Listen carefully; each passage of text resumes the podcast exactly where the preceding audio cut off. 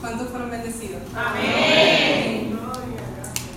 Pues estuve orando cuando el pastor Jonathan me pidió que les trajera la palabra. Y Dios me dio una palabra para ustedes, que primero fue para mí. Dios me puso el tema de levantando líderes. Entonces les quiero preguntar, ¿qué significa para ustedes un líder? ¿Algún voluntario?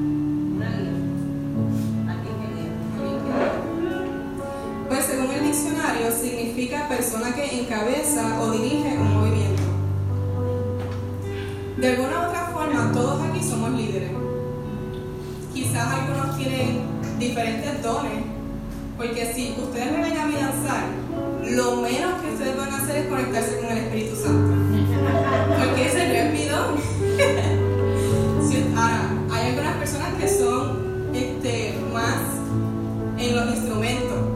Ustedes me ven tocar esa guitarra, tampoco se van a conectar con el Espíritu Santo.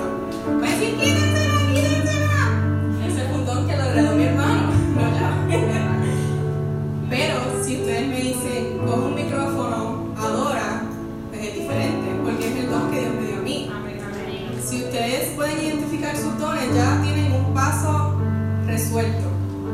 Porque para mí la tarea más difícil a la hora de empezar a trabajar para el Señor es identificar cuáles son son tus talentos. Y eso va de la mano con tu llamado. Porque todos fuimos llamados. Todos aquí cargamos propósito. Pero está nosotros identificar cuál es nuestro llamado, cuál es nuestro propósito, identificar qué podemos hacer para adorar a Dios. Como les estaba diciendo, Dios repartió dones diferentes a cada uno para lograr el cumplimiento de una misión. Y quiero que vayamos a 1 Corintios 12, 4 al 6.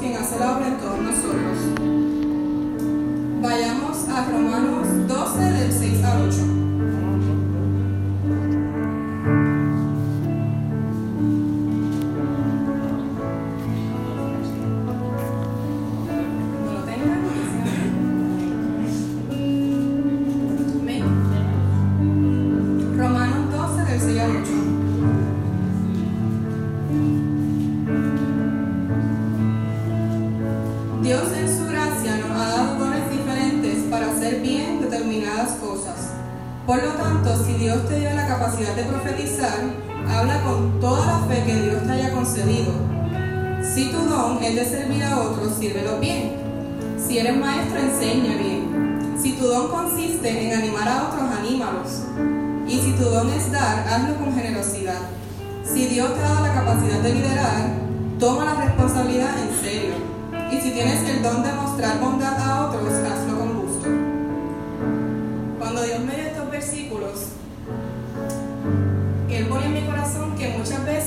sabemos identificar los dones que tenemos, pero no nos atrevemos a hacerlo. Por alguna, por alguna razón, vemos, qué sé yo, fulanito toca mejor que yo, porque yo tengo que tocar. Fulanito danza mejor que yo, porque yo tengo que danzar. Pero es que cuando tú te mueves en obediencia, cuando tú eres obediente a lo que Dios te ha mandado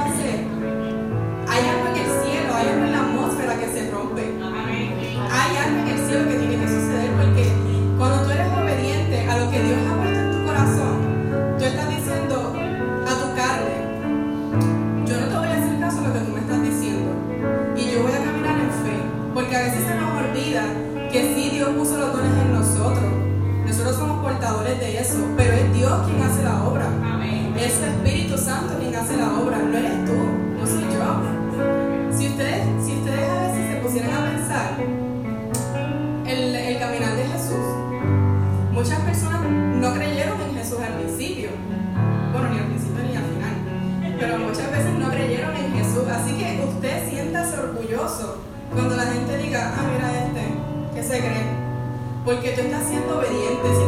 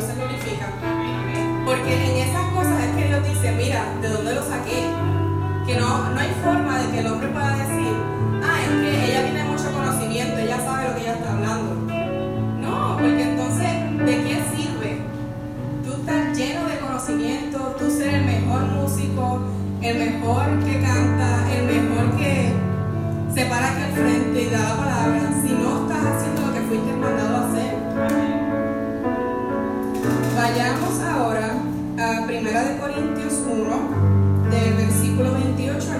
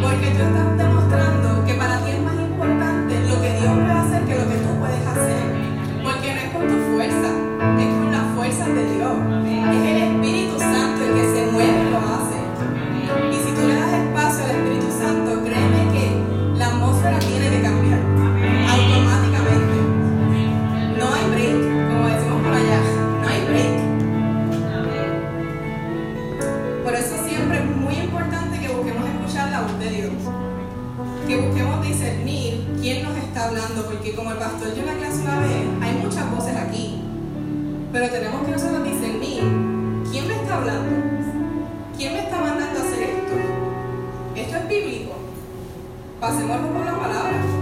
Esto es bíblico. Esto es Dios. Esto soy yo. O esto es el diablo. Siempre busquemos tener intimidad con el Espíritu Santo. Porque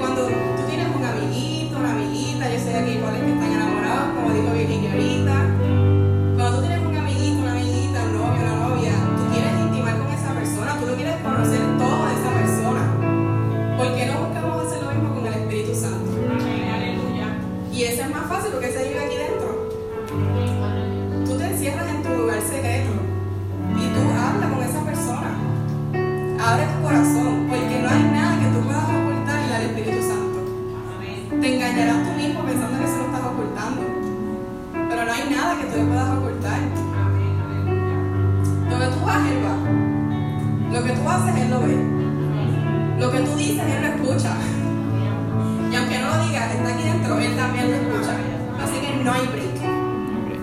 Así que siempre busquemos escuchar la voz de Dios y movernos en dirección a esa voz. Ahora quiero que vayamos a Mateo 5.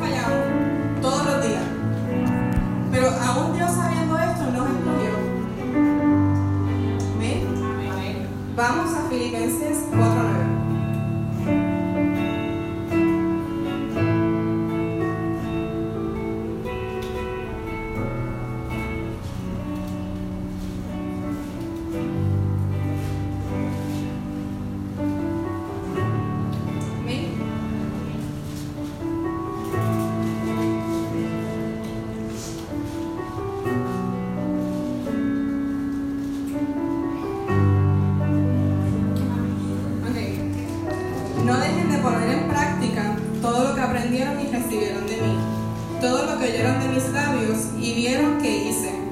Entonces el Dios de paz irá con ustedes, estará con ustedes.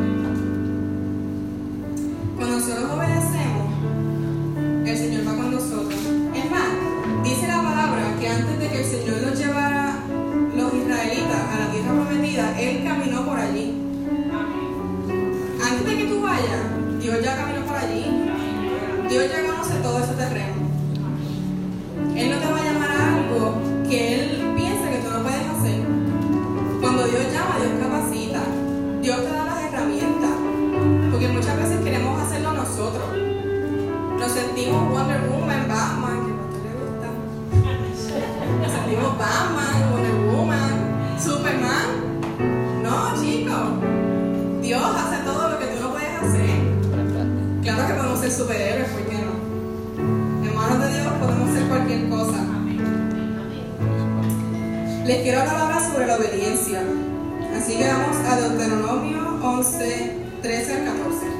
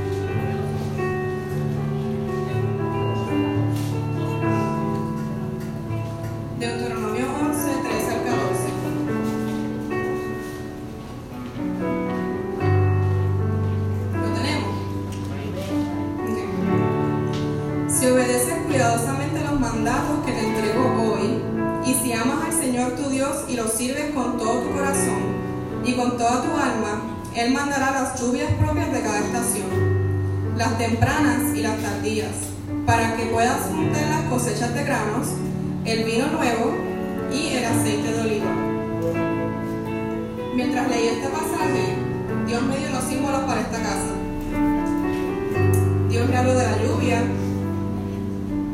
me habló de la cosecha, me habló de un vino nuevo y me habló del aceite. Cuando Dios me hablaba de la lluvia, Él me hablaba de bendición.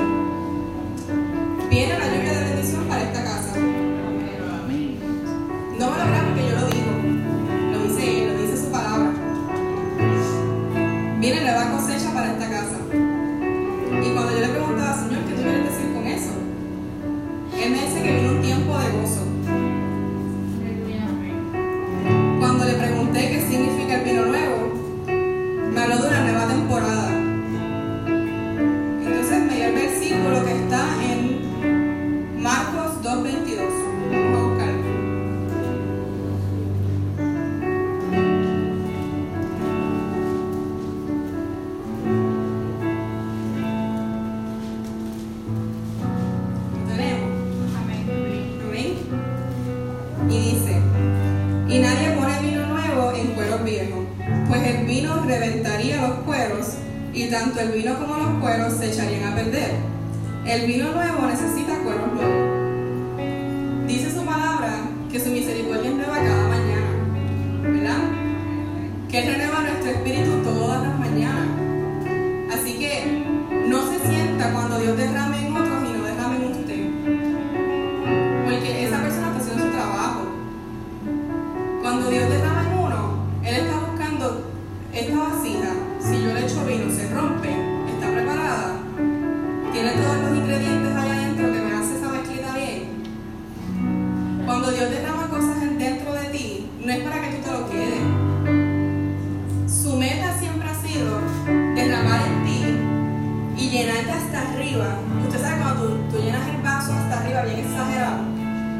que estar para que no se te vire. Ah, yo no soy la única que le ha pasado esto. Por favor. Cuando usted llena el vaso hasta arriba tiene que estar para que no se te vire. Pues eso mismo está haciendo Dios contigo. Dios te está llenando hasta arriba. Pero no es para que tú hagas, es para que tú derrames en otro vaso. ¿Y quiénes son los otros vasos? Personas. No es para que tú te quedes con ese vaso a tope. Y tú llegas a la iglesia, gacho, mira mi vaso, papá. No. Es para que tú veas el vaso que le falta. Pues lo que a ti te sobra, tú le das. Y Dios no te va a dejar así. Dios te va a llenar otra vez. ¿Y qué tú vas a hacer?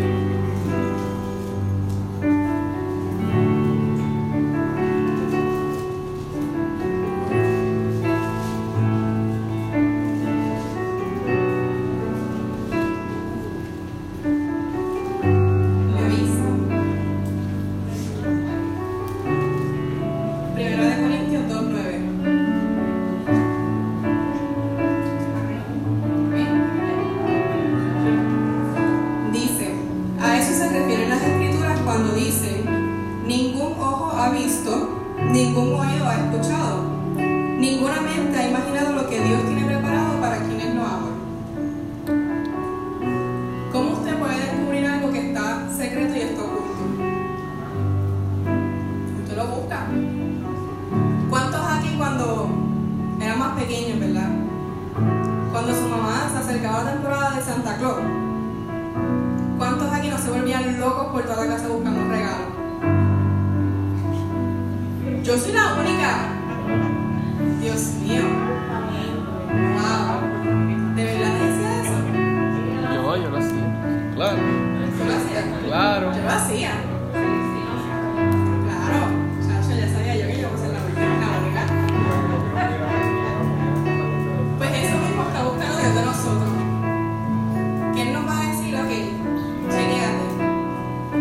cosas que nadie sabe, pero yo quiero entregártelo a ti.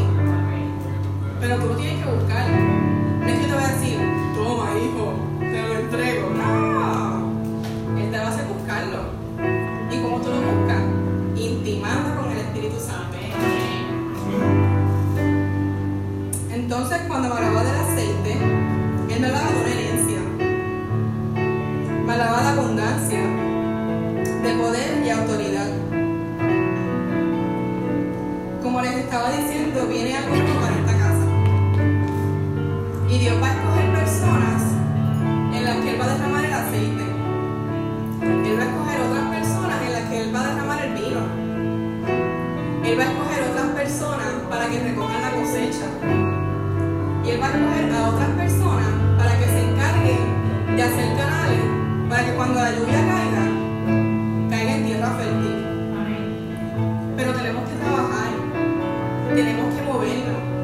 Ya Él nos llenó el vaso, ya Él los ha llenado a ustedes. Su presencia está en este lugar, pero está en nosotros seguir multiplicándonos. Porque cuando Dios nos puso en esta tierra, esa fue su visión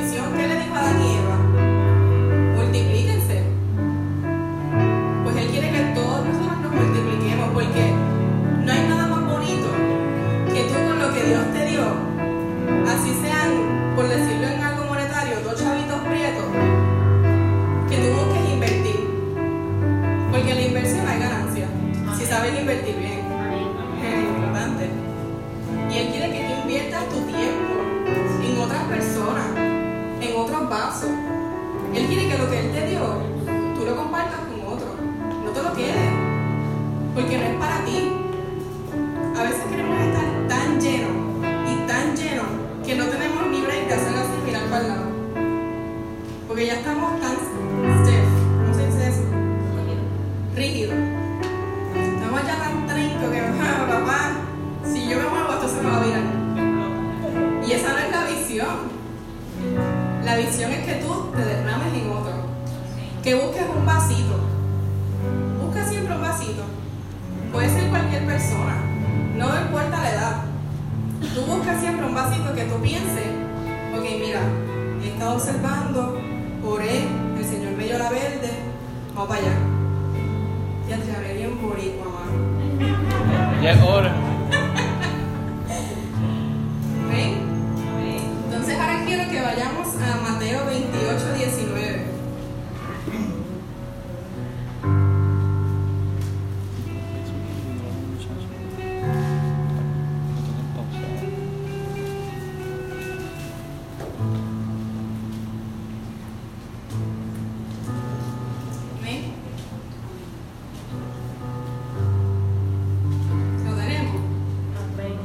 ¿Sí? Ok. Y dice, por lo tanto, vayan y hagan discípulos de todas las naciones, bautizándolos en el nombre del Padre, del Hijo y del Espíritu Santo. Este versículo a mí me toca mucho, porque Dios me llama el corazón por las misiones, como al pastor. Pero esto no significa que usted tiene que montarse en un avión y irse a viajar por el mundo. Porque para mí cada persona es una nación. Cada persona, como la gente dice por ahí, no, chacho, este es un mundo. Pues que sabrá yo lo que está pensando este. Pues para mí, una nación representa personas. Y cuando tú decides encargarte de una persona, tú te estás encargando de una nación. Porque tú no sabes si esa persona, Dios le dio el corazón por misiones y si esa persona que tú, por la gracia del Espíritu Santo, pudiste tocar, y si no era de aquí, y era de, qué sé yo, de Washington, por decir un, un lugar, cuando esa persona llegue a Washington, esa persona va a querer compartir con todo el mundo lo que le pasó aquí. Porque como dice la palabra, no sé si recuerdan el pasaje del leproso, cuando lo sanaron, no dice, ahora que el leproso fue sanado, se fue a estudiar instituto bíblico para entonces salir a las naciones. ¿Verdad que no? ¿Qué es lo que dice? Fue sanado y se fue, como los locos por ahí abajo. Él se fue a compartir lo que le fue dado por gracia. Porque él lo identificó, él dice, espérate, pero es que yo no merecía esto. Por eso mismo, él se fue arrancó porque él entendió cuál era su misión. Quiero que vayamos ahora a Lucas 5 del 4 al 6.